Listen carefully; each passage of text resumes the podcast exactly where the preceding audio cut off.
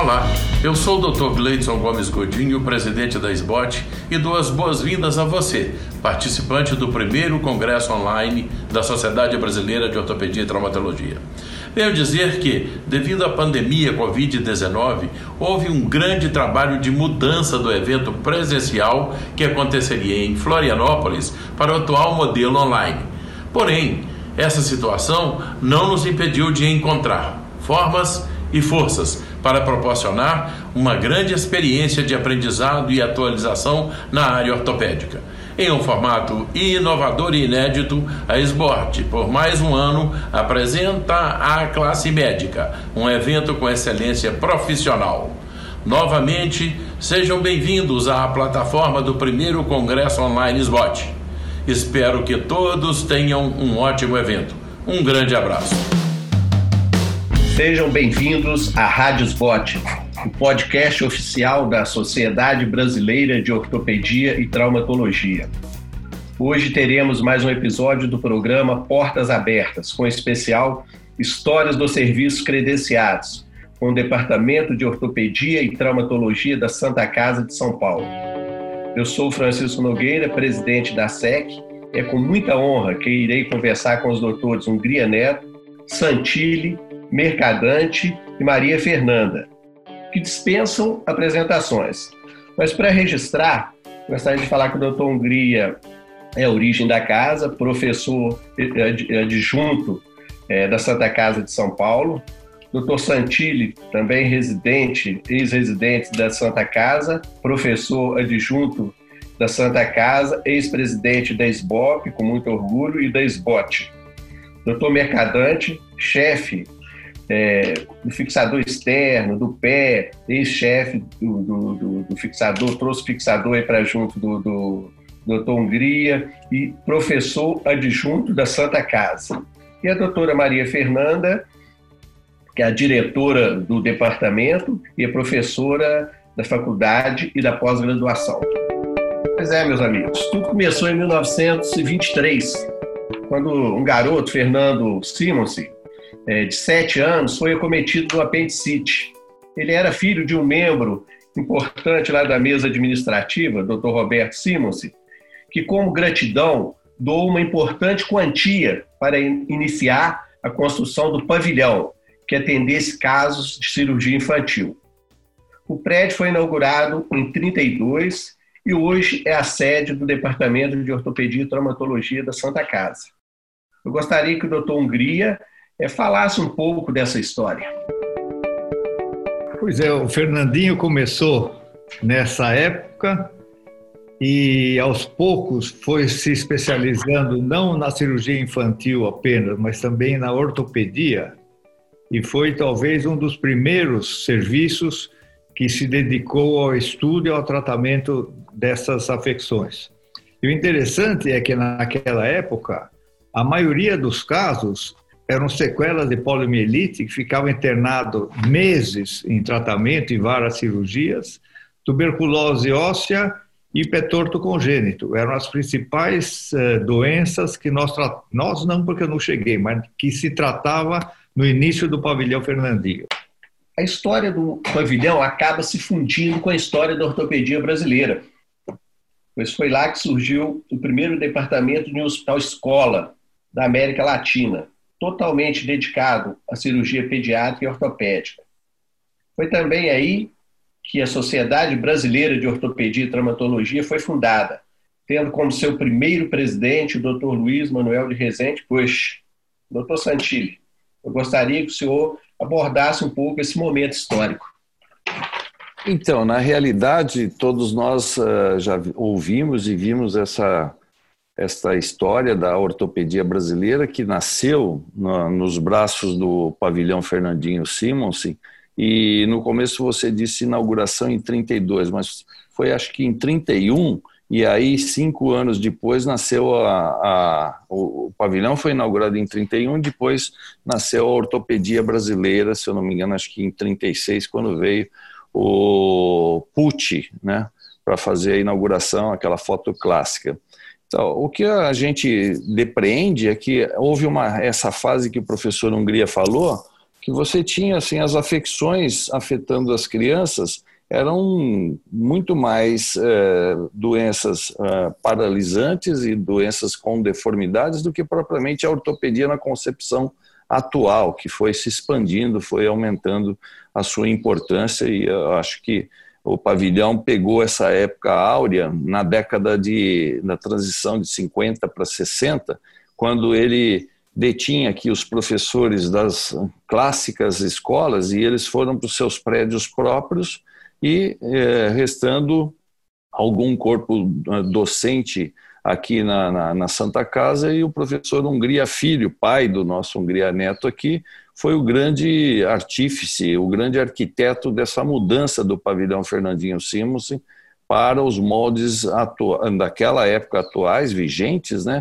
E com uma disciplina importante, ele conseguiu estruturar o departamento e, percebendo um movimento internacional de especializações, ele foi pioneiro nisso, com o seu time que começava a sair da, daquela, daquela coisa toda personalizada e passou a ser especializada.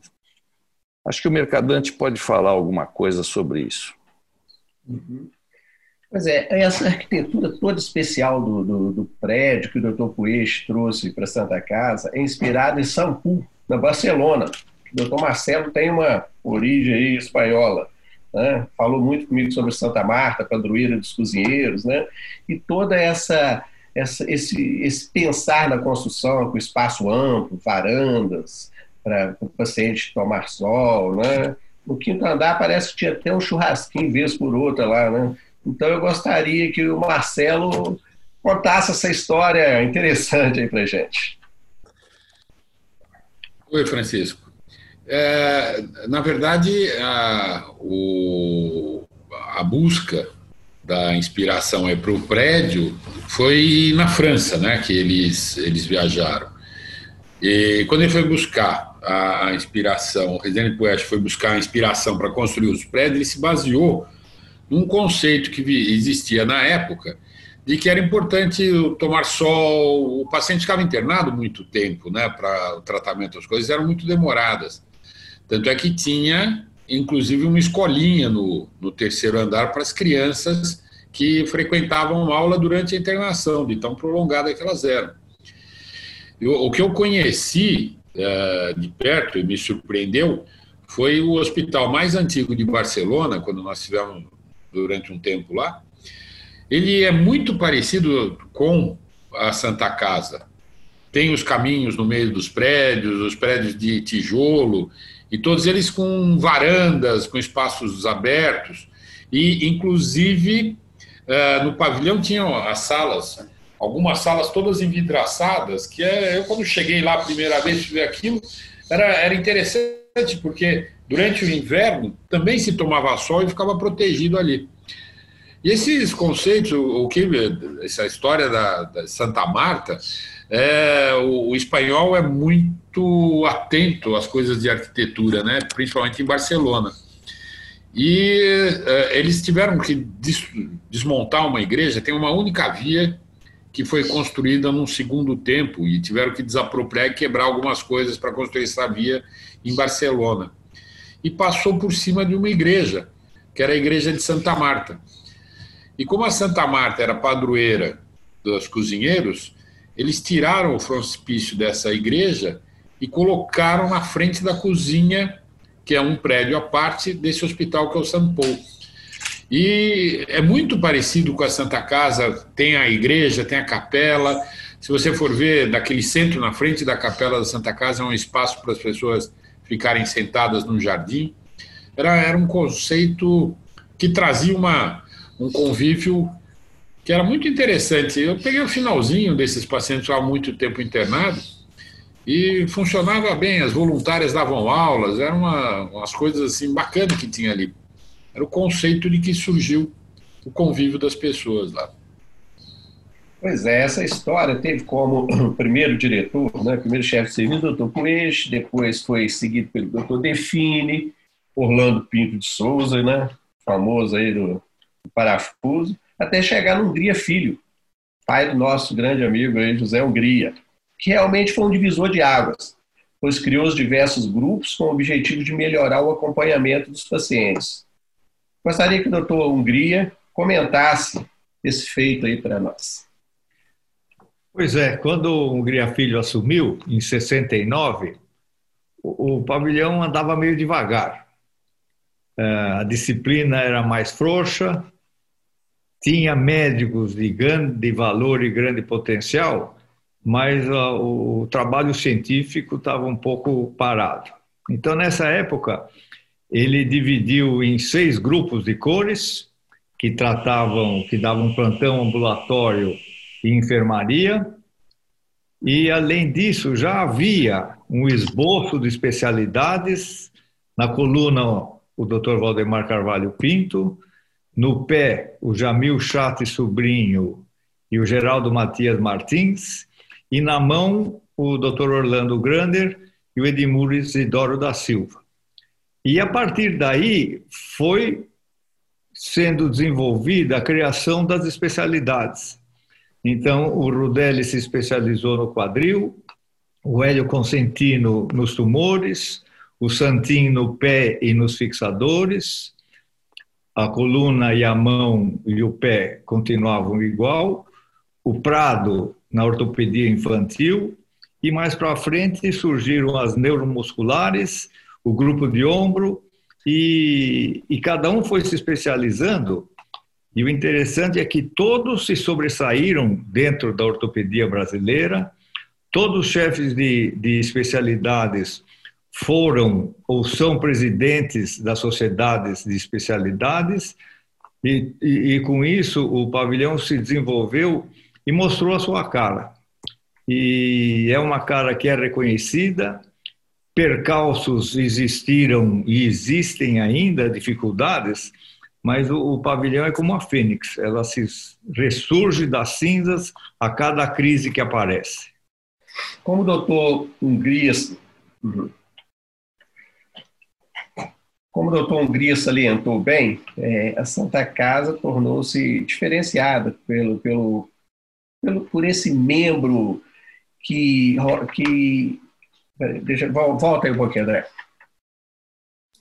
É, como o doutor Hungria falou, a Santa Casa, é, onde médicos diferenciados iam né, para operar seus casos, e essa divisão em grupos, em cores, é, diversas, diversas subespecialidades tornaram-se referências. E a coluna se destacou, inclusive na América Latina, pois o Dr. Valdemar Pinto, com a visão que tinha, promoveu um intercâmbio entre os diversos países, né? os diversos países sul-americanos. Maria Fernanda, que é, né, que teve esse convívio aí com o Dr. Valdemar, é, por atuar na coluna, pode falar um pouco sobre esse relevante papel da coluna da Santa Casa, com muita respeitabilidade, não só no Brasil, mas internacionalmente. Então, Francisco, é, a figura do professor Valdemar era uma figura realmente imponente, né? O que acho que todos aqui presenciaram, eu tive a, a, a grata possibilidade de conviver com o professor Valdemar, eu estava na residência médica, o professor Valdemar foi diretor da nossa escola, né, da faculdade, foi diretor do departamento e foi provedor da Santa Casa, né? Na, e ele era provedor e nessa época ele se dirigia ao departamento para passar longas visitas, onde ele reunia as equipes que tinham ambulatório naquele dia e passava uma visita com um séquito de seguidores ao longo dos corredores em todos os leitos de três ou quatro equipes de especialidade, né? E, e nos arguía aos residentes e aos médicos do staff né, com uma presteza enorme. E nós tínhamos, morríamos de medo, os residentes morriam de medo, mas ao mesmo tempo era um respeito enorme. Né? O Dr. Valdemar era uma figura ímpar. E ele teve essa habilidade essa condição, porque além de falar muitas línguas, né, e a, a, se dedicou muito a explorar e desenvolver as técnicas de coluna no exterior. Ele foi buscar conhecimentos, ele foi buscar uh, contatos no exterior, uh, ele se especializou e fez, já tinha grandes amizades nos Estados Unidos, em Minneapolis, né? uh, aonde era o principal centro de tratamento das deformidades vertebrais, e trouxe algumas inovações para o pavilhão Fernandinho.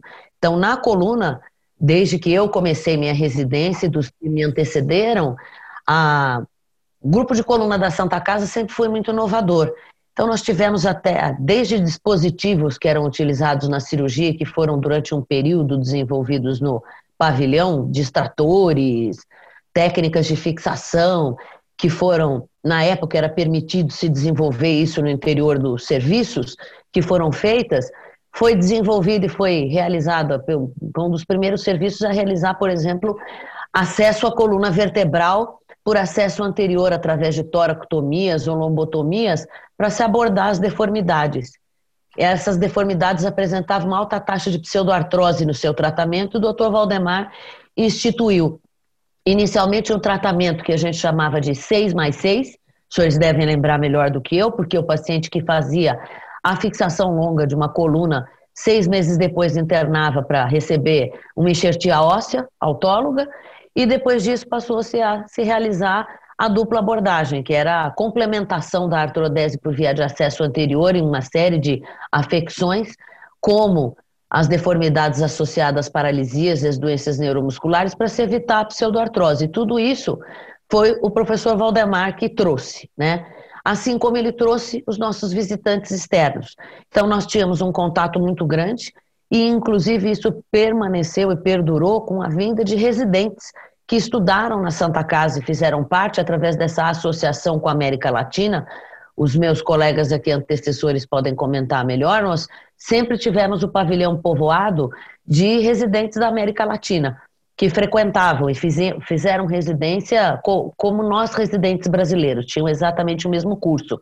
Então, houve um laço muito estreito entre os serviços da América Latina e a Santa Casa, né? Por esse motivo. Foi também sobre a batuta do Dr. Hungria Filho, que, é, que a residência, o residente de ortopedia, ele passava inicialmente, o primeiro ano, na cirurgia geral. Depois, os dois anos subsequentes na ortopedia e mais para frente, é, próximo da década de 90, um ano na cirurgia e três anos na, na, na ortopedia.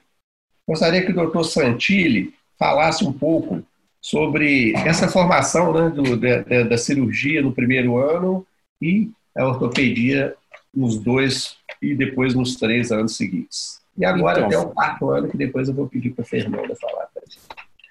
Então, Francisco, na realidade, assim, você vê pelo histórico, mesmo que contado por pessoas diferentes, ele vem assim num tipo de preparação em que vai haver um grande finale, um ápice de coroamento de, de atitudes que inicialmente eram, vamos dizer assim, aparentemente esporádicas, mas que tinham uma convergência que era o ensino médico e um ensino de alta qualidade. E o professor Hungria Filho teve essa grande, esse grande mérito, porque ele rompeu algumas barreiras, não assim e a gente ouvindo os mais antigos daquela época, alguns que ficaram muito magoados, outros que entenderam o movimento que ele fez de renovação para uma produção científica melhor. Aproximou o departamento da faculdade, ou seja, nós tínhamos anatomia junto com os alunos da faculdade e criaram também nesse período um ano de residência extra que era na cirurgia geral, para melhorar o conhecimento médico de uma maneira geral, uma vez que a traumatologia vinha aumentando a sua importância, seria importante o ortopedista que cuida de um segmento da traumatologia ter uma noção do, da abordagem geral para esses pacientes. Isto foi acontecendo, mas nada seria desenvolvido se ele não tivesse, ou melhorado, se ele não tivesse um corpo de pessoas jovens, mais jovens, com intenção de melhorarem, e aí o professor Hungria já segmentou e falou sobre isso, professor Prado, Rudelli, Hélio, Santin e toda uma gama de professores foram se formando, mas ele tinha uma preceptoria muito forte, que durante um bom período foi o Teru Ioneda que cuidou dessa parte do treinamento, do ensino, com uma disciplina bem rígida, que era assim uma uma marca do professor Hungria. Depois quem sucedeu o professor Ioneda fui eu e nós continuamos esse trabalho e entrou a, a, a, a direção do, do professor eh, Valdemar, que nos deu muita força, e nós fomos ganhando assim respeitabilidade interna maior ainda, porque o professor Valdemar tinha feito esse intercâmbio muito intenso e muito salutar para o pavilhão em toda a América Latina. Então foram treinados aqui conosco os grandes, na nossa geração já, os, os filhos dos grandes chefes de todos os países da América Latina, como por exemplo uh, o Jaime Moiano, como o Soares, que era do Peru, como o próprio Quinteiro da Colômbia, foram treinados conosco aqui como residentes normais. E até o próprio Jean-Pierre, né, que era filho do Miller, veio fazer um ano de residência aqui conosco, não foi então, Hungria? Nós tivemos esse tipo de, de simbiose com a faculdade, de produção conjunta com eles e fomos crescendo e alavancando também a nossa faculdade, porque abrimos uma pós-graduação em que nós tínhamos uma parte importante também no ensino e no treinamento dos residentes nós tivemos um trabalho bastante intenso. Marcelo Mercadante, a professora Fernanda depois, mas Marcelo me ajudou muito no começo da preceptoria. Na década de 50, a Faculdade de Medicina foi para o Hospital das Clínicas da USP. Então ficou um vácuo.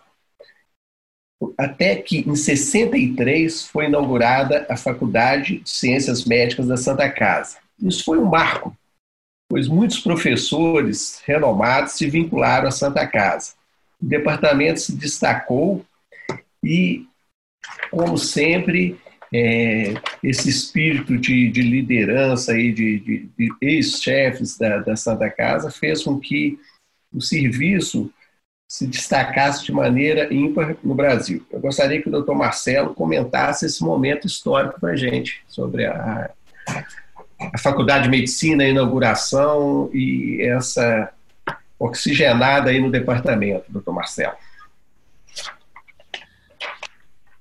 Ah, no, em 1930, 33, a Escola Paulista eh, de Medicina acabou sendo fundada. E a ortopedia da Escola Paulista usava o pavilhão, uh, o, o, treinamento, as aulas da Escola Paulista de ortopedia eram feitas no pavilhão. Em 50, e também da, da escola da USP, da, da Universidade de São Paulo, também usava o pavilhão para ortopedia. Até que acaba, aí nos anos 50, sendo fundado o Hospital das, das Clínicas e depois o Hospital São Paulo, e essas escolas acabaram saindo de dentro do, do, do pavilhão. E os professores que estavam lá, que, e que lá ficaram, acabaram por resolver fundar uma faculdade de medicina, que foi a Faculdade de Medicina Santa Casa. O professor Emílio Atier foi o, o líder desse grupo e tem uma participação muito importante do Hungria Filho, que ele é, colaborou e acabou formando é, um grupo muito intenso. Você sabe, é, tem uma coisa, eu como vim de fora, fiz a faculdade fora, quando eu entrei na residência da Santa Casa, três coisas me chamaram a atenção. A primeira coisa que chamava atenção era a quantidade de doente que tinha para você examinar. E de tudo quanto era doença que você tinha ouvido falar e que te falaram que você nunca ia ver. Eu cheguei lá e eu me lembro do primeiro dia que fui na enfermaria, eu tinha, na faculdade, tinha ouvido falar que existia a tal da doença de Pertz, mas aparecia muito pouco, era uma, duas por ano. Eu fui passar visita nos leitos lá que me cabiam, tinham sete pacientes com perto internado na atração. Eu comecei a achar que talvez aqui não fosse verdade, que o lugar era diferente. Aí, no dia seguinte, na minha primeira visita com o professor Hungria Filho, eu descobri que o negócio da disciplina era verdade, porque eu estava no pavilhão uma coisa de, sei lá, seis horas e ele queria que eu soubesse os 20 doentes que tinha internado na infecção de cor, a história de cada um. E eu descobri que no outro dia eu tinha que saber as 20 histórias de cor, que aquela história de disciplina era verdade. E é, a, o terceiro aspecto era a convivência que as pessoas tinham ali. Eu acho que talvez por causa da disciplina muito rígida, formava-se uma verdadeira irmandade para poder ter sobrevida, né? porque senão nós éramos fuzilados. Essa visita do professor Valdemar era típico, né? você tinha que tomar muito cuidado para chegar até o final com chances de continuar por ali, porque a disciplina era rigorosa. Certamente. Isso fazia a gente, na verdade, aproveitar muito, porque quando eu descobri que cada grupo tinha a sua sala, e que eu encontrava o professor Hungria Neto, que já era uma pessoa de destaque, na hora que eu quisesse para conversar com ele, que eu podia entrar ali, ah, para mim aquilo foi um encanto, né? E esse espírito científico, esse espírito de trabalho e de coleguismo, de ajudar, porque até hoje é assim. Se eu precisar do, do Hungria ou do Santilho ou da Fernanda para alguma coisa, eu sei que qualquer hora eu vou ter essa pessoa para me ajudar. Eu acho que isso é que fez a, a residência ter um destaque e poder ir para frente com eficiência. Foi muito importante isso. Tenho a impressão que aí estava a raiz, na disciplina e no coleguismo. E na abundância de gente que tinha para você conhecer todas as doenças que você podia imaginar. O coleguismo era tão grande que lá pelas tantas eu queria fazer alongamento ósseo. E o alongamento ósseo não existia muito muita facilidade. Era feito com um fixador externo do Wagner e depois com uma placa. E o professor Hungria, neto, que sempre acabava entrando na conversa que a gente ia insistindo, insistindo, insistindo, conseguia convencer, aceitou que a gente podia fazer alguns alongamentos ósseos. O problema é que o professor Valdemar não gostava de alongamento ósseo mas ele, se fosse ideia minha, evidentemente, naquela época eu teria sido fuzilado. Agora, como a ideia foi do professor Hungria Neto, a gente só tinha que vestir o elmo. O elmo era o sinal que ele me dava, que era só fazer assim, ó, clac, ir para a reunião, porque ia sobrar burdoada para todo lado, mas a gente ia sobreviver. E esse espírito fazia você ter curiosidade científica, ter curiosidade de aprender, e foi muito útil. Eu acho que foi muita sorte na minha vida ter encontrado esse, esse tal do Fernandinho. Então, Francisco, deixa eu pegar uma pazinha dessa, dessa, desse assunto aí para reforçar assim, o departamento vinha com uma estrutura bastante sólida, bastante consistente. Cria-se uma faculdade de medicina que é a menina dos olhos do hospital. E aí esta simbiose, o Zé Hungria pode falar melhor isso, porque ele é da segunda turma da Santa Casa, não é? Você é da segunda, né, Zé? Isso. E aí, o que acaba acontecendo?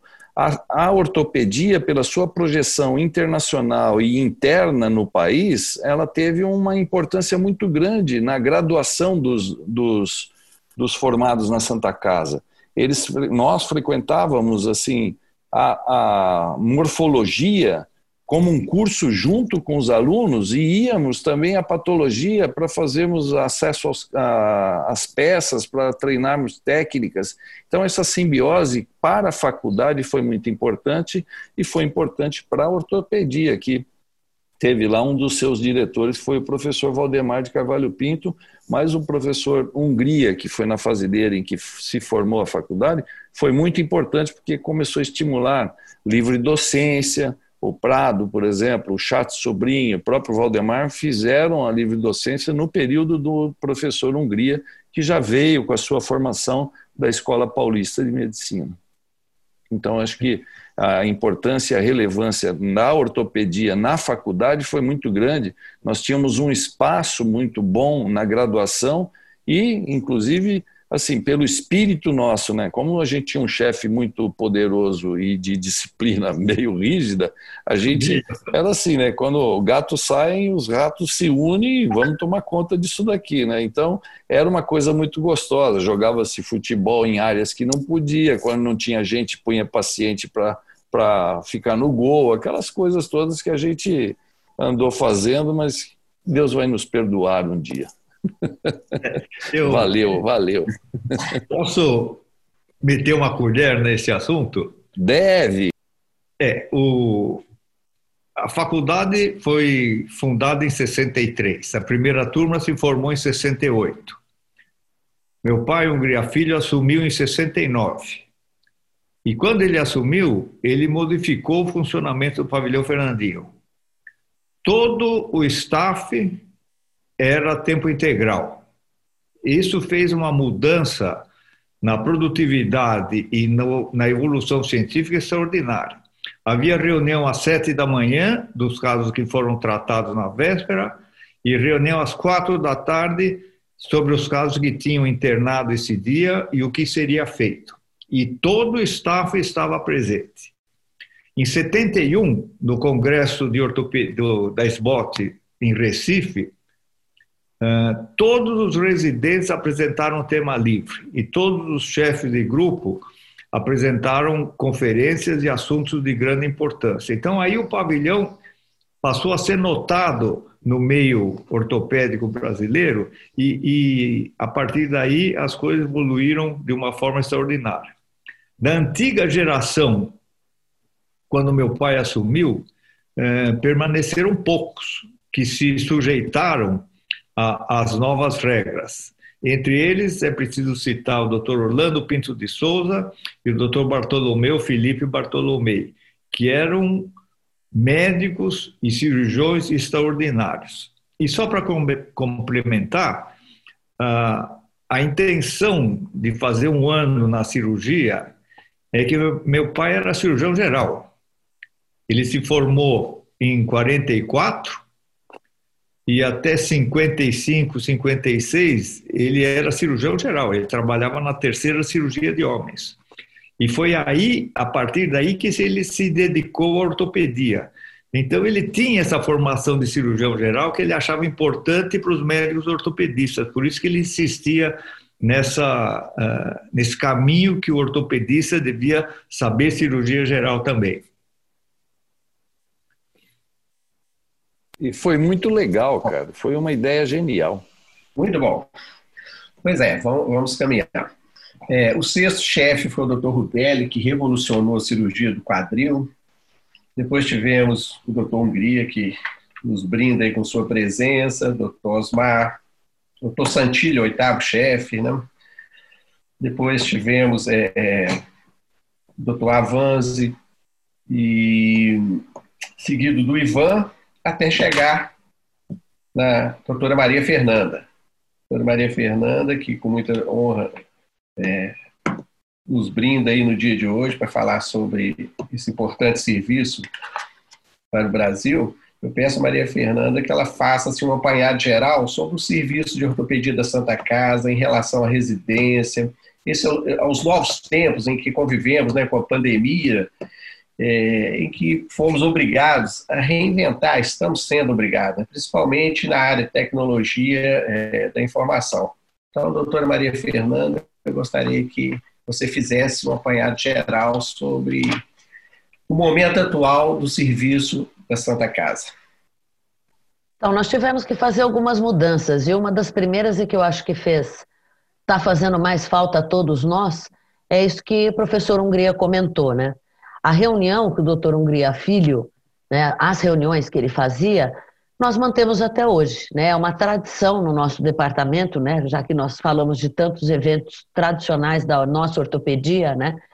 Uh, ter uma reunião todo dia às sete horas da manhã que apelidamos carinhosamente de reunião das sete. É uma reunião onde todos os assistentes, todos os professores, todos os residentes, religiosamente às sete horas da manhã, estão reunidos num anfiteatro. Antigamente eram apresentadas as radiografias, hoje isso aí é sob forma digital, né? mas era uma reunião que tínhamos presencial e com uma riqueza de discussão que é ímpar, aonde são apresentados todos os casos que serão operados naquela data e, na mesma oportunidade, o que foi operado no dia anterior é apresentado novamente para se mostrar o resultado do tratamento. E todos os colegas de todas as especialidades e grupo e todos os chefes estão presentes, inclusive para arguir os residentes, para estimular o ensino e, ao mesmo tempo, criticar ou pontuar situações no resultado do tratamento ou ofertar saídas técnicas, né? sugerir é, opções de tratamento. E isso acho que é uma condição ímpar, nosso serviço tem. Né? Então, essa foi a primeira mudança. A nossa reunião agora ela é feita através de chats ou de forma virtual, porque nós não podemos reunir um grande número de pessoas. E nesse evento, nós temos mais de. É, tem dias que nós temos mais de 50, 60 pessoas reunidas, né? Todos têm o hábito de chegar e se dirigir ao nosso anfiteatro às 7 horas da manhã em ponto, começa a nossa reunião, né? Ou seja, nosso departamento já está em funcionamento antes das 7 horas da manhã, mas esse é o evento principal. E agora isso está sendo feito de forma remota, os casos estão sendo postados né, no sistema e para que todos mantenham, para que nós possamos manter essa nossa tradição de discussão. Né? A preceptoria da Santa Casa sempre teve um papel muito fundamental, isso que o professor Santilli destacou, né? a disciplina que sempre foi muito rígida, Hoje tem outro acabouço, outro sistema, mas não deixa de ter o rigor e a hierarquia presente que são necessárias até na formação, né? na complementação da formação do médico. E hoje nós contamos com um grupo de preceptores muito maior. Antigamente eu tive como preceptor na minha entrada na residência médica o professor Santilli foi meu preceptor, né? seguido do Dr. Alberto Miyazaki. Hoje nós temos um time de preceptores, né? E graças a esse pessoal, nós pudemos entrar na era digital agora de sopetão, na pandemia.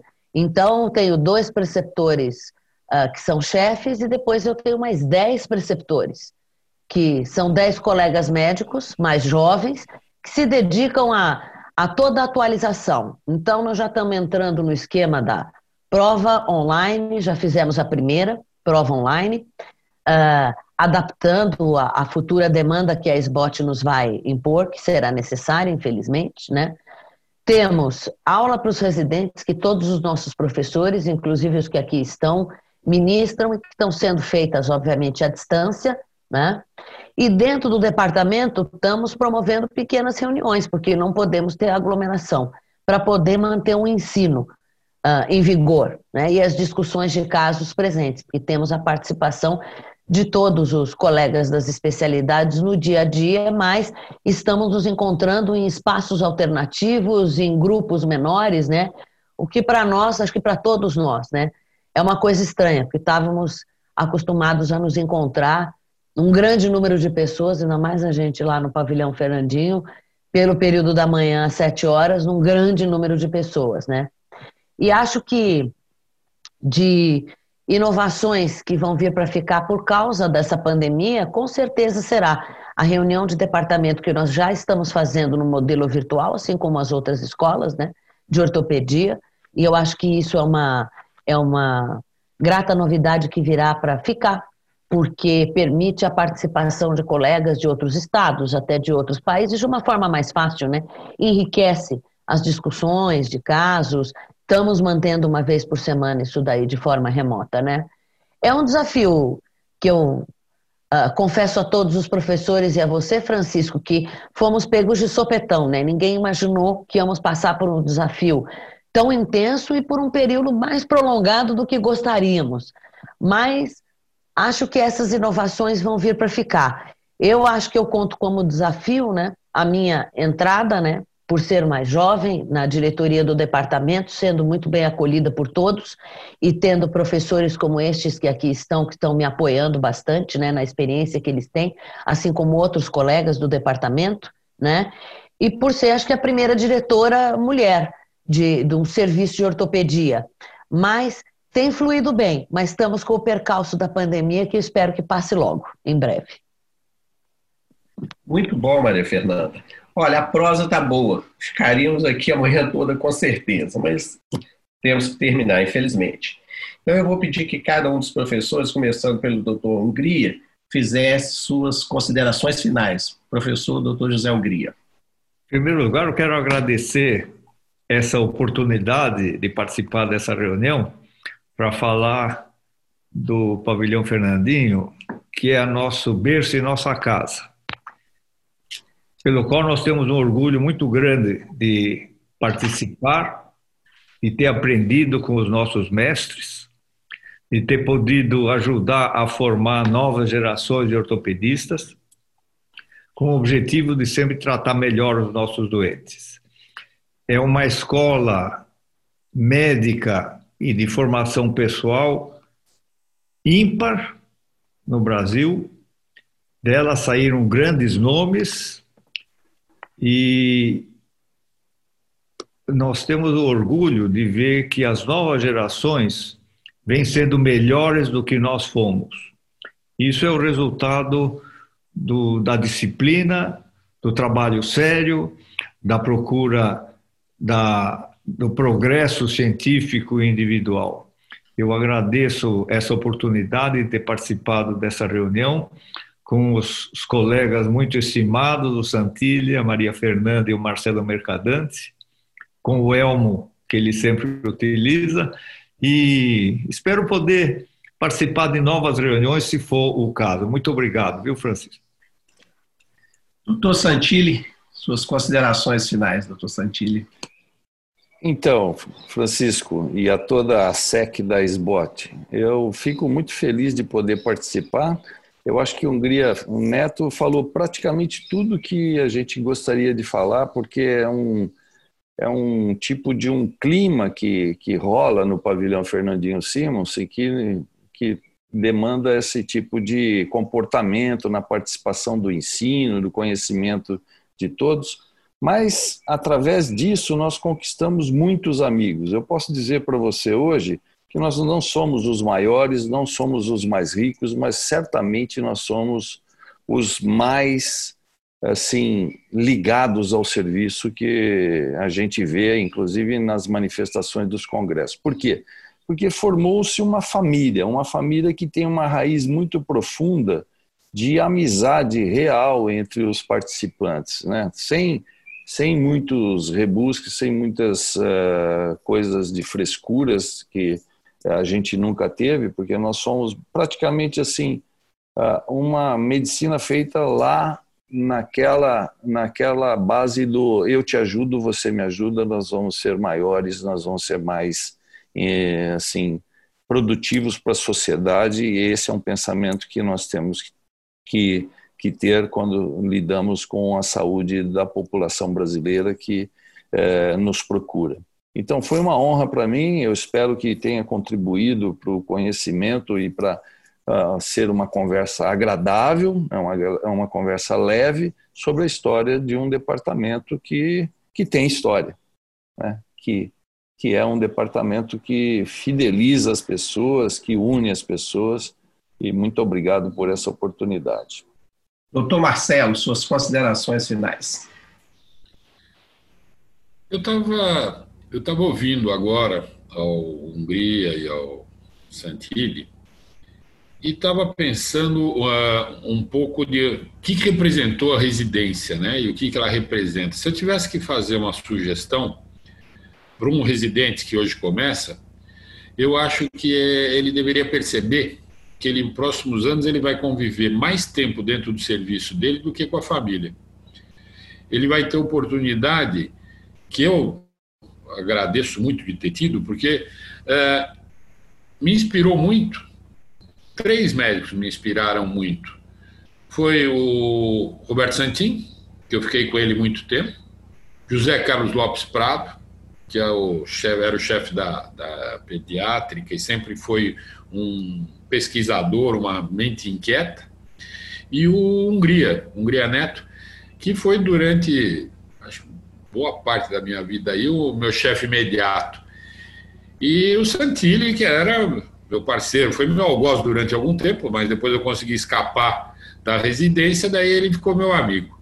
Que injustiça! E o tempo que você é, vai viver dentro da residência, eu tenho a impressão que você tem a oportunidade de conhecer a importância da verdade científica, que foi, acho que talvez a coisa mais importante que esses três ensinaram para nós, inclusive para mim, para o Santilli porque não importa muitas vezes se o resultado foi bom ou foi ruim, o importante é você estar tá convivendo com ele e percebendo coisas com isso. E passar a ter curiosidade. A curiosidade é que te leva a ter ansiedade de aprender alguma coisa e só isso move a sociedade, não é verdade? A Fernanda está tendo oportunidade nessa desgraça de ter que desenvolver um novo método de administrar um pavilhão né? porque o Covid mudou tudo. Essas coisas que a gente tem que ter é, sensibilidade de aproveitar. E eu tenho a impressão que, em, em matéria de a gente poder trazer algum bem social e trazer algum resultado importante, é esta curiosidade, essa inquietude em busca de uma verdade aí científica é que faz a gente querer continuar nesse grupo e aproveitando o convívio intensamente. Eu agradeço muito o convite de poder para poder participar dessa conversa, que foi muito agradável, muito gostosa. Muito obrigado, Francisco. Doutora Maria Fernanda, suas considerações finais. Francisco, inicialmente eu gostaria de agradecer a gentileza do convite por sua parte, por parte da SEC, da nossa SBOT. Uh, foi um prazer, foi muito gostoso participar desse papo contigo e com é, os meus professores, né, nossos professores da Santa Casa.